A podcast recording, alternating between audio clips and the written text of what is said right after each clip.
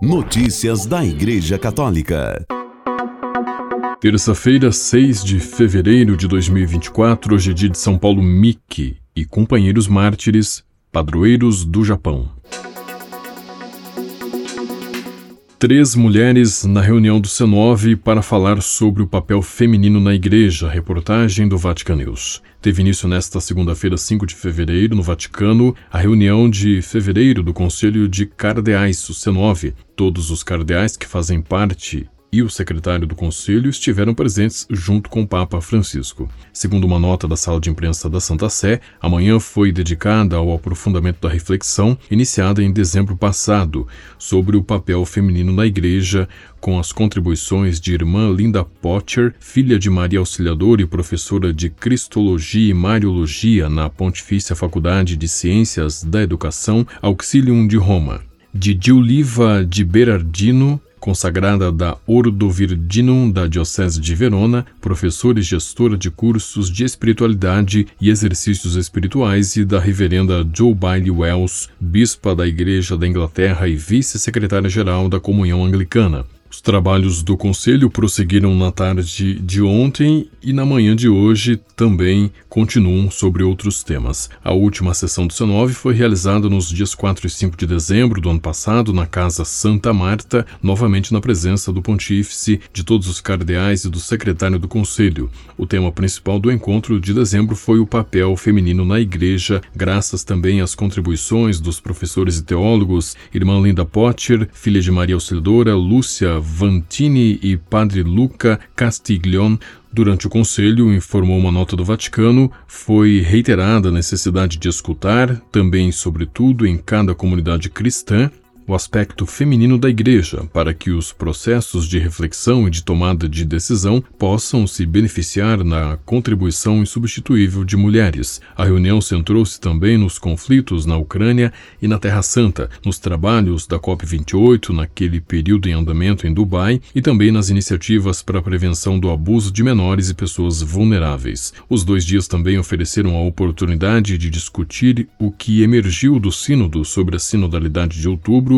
e a implementação da Constituição Apostólica Praedicate Evangelium nas cúrias diocesanas. O Conselho de Cardeais, após a renovação do órgão pelo Papa em 7 de março do ano passado é composto pelos cardeais Pietro Parolin, secretário de Estado, Fernando Verges Alzaga, presidente da Pontifícia Comissão para o Estado da Cidade do Vaticano e do Governatorato do Estado da Cidade do Vaticano, Fridolin Ambongo Bezungo, arcebispo de Kinshasa, Oswaldo Gracias, arcebispo de Mumbai, Jean Patrick O'Malley, arcebispo de Boston, Juan José Almeida Almeida, arcebispo de Barcelona, Gerard Lacroix, arcebispo de Quebec, Jean-Claude Ollery, arcebispo de Luxemburgo, Sérgio da Rocha, arcebispo de Salvador, na Bahia. O secretário é Dom Marco Melino, bispo titular de Crisima. A primeira reunião do novo C9 foi realizada em 24 de abril passado. O conselho foi instituído pelo Papa Francisco com o quirógrafo de 28 de setembro de 2013, com a missão de auxiliá-lo no governo da Igreja Universal e de estudar um projeto de revisão da Cúria Romana, este último implementado com a nova Constituição Apostólica para Edicate Evangelium, publicada em 19 de março de 2022. A primeira reunião do C9 realizou-se em 1 de outubro de 2013. Notícias da Igreja Católica. O bispo de David, no Panamá, Cardeal José Luiz Lacunza pediu desculpas no final da missa dominical celebrada na Catedral de São José nesse domingo 4 de fevereiro. Ele desapareceu por dois dias e foi encontrado são e salvo. Durante a missa, o cardeal dirigiu-se aos presentes nos seguintes termos: Quero me desculpar e pedir perdão pelo desagrado que lhes causei nos últimos dias. Sei que vocês passaram por momentos difíceis. Alguns de vocês derramaram muitas lágrimas. Eu não as mereço. Digo-lhes com sinceridade mas agradeço por elas e agradeço acima de tudo por suas orações. Sem dar detalhes sobre o que aconteceu durante o tempo em que foi anunciado o seu desaparecimento, ele disse: Foi uma travessura estúpida. Eu não fiz isso quando tinha 15 anos e fiz agora, quando estou prestes a fazer 80 anos. Que barbaridade! Quanto mais velho, mais estúpido. Agradeço por todo o carinho e por todas as orações que vocês dedicaram. Peço mil desculpas e agradeço do fundo do coração toda a sua preocupação, concluiu o cardeal. Notícias da Igreja Católica.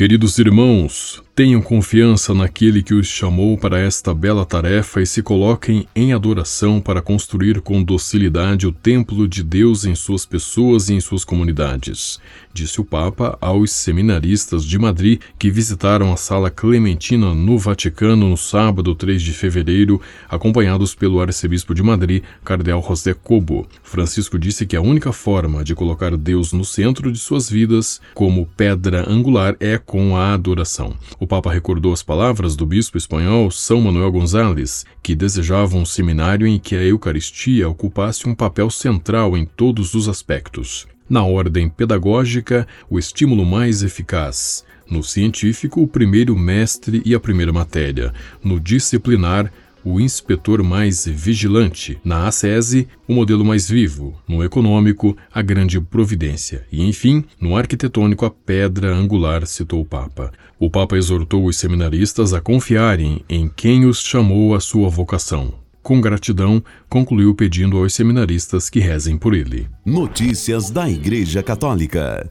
A Santa Sé anunciou no sábado passado que os organizadores do Sínodo da Sinodalidade estão convidando 300 párocos a Roma para um encontro de escuta, oração e discernimento, que ajudará a moldar as discussões da próxima Assembleia Sinodal. O Encontro Internacional de Padres acontecerá de 28 de abril a 2 de maio, com o objetivo de ouvir e avaliar a experiência dos párocos e dar-lhes a oportunidade de encarnar o dinamismo do trabalho sinodal em nível universal. A Secretaria-Geral do Sínodo dos Bispos informou que a reunião está sendo organizada em resposta ao relatório de síntese da primeira Assembleia Sinodal, que identificou a necessidade de desenvolver modalidades para um envolvimento mais ativo de diáconos padres e bispos no processo sinodal no próximo ano. Notícias da Igreja Católica. Daqui a algumas semanas a Igreja viverá a Quaresma de 2024, por isso a Agência ICI compartilha algumas informações fundamentais para entender a importância da Quarta-feira de Cinzas e assim viver adequadamente esse tempo litúrgico de preparação para a Páscoa.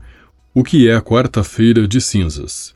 É o primeiro dia da quaresma, ou seja, dos 40 dias nos quais a Igreja chama os fiéis a se converterem e a se prepararem verdadeiramente para viver os mistérios da paixão, morte e ressurreição de Cristo durante a Semana Santa.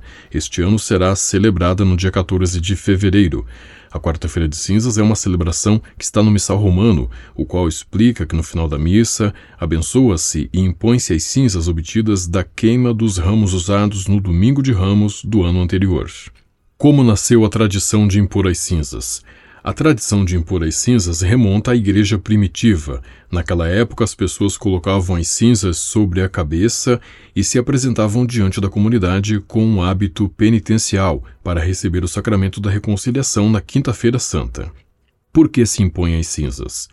A cinza é um símbolo. Sua função está descrita em um importante documento da Igreja, mais precisamente no artigo 125 do Diretório sobre a Piedade Popular e a Liturgia. O que as cinzas simbolizam e o que recordam?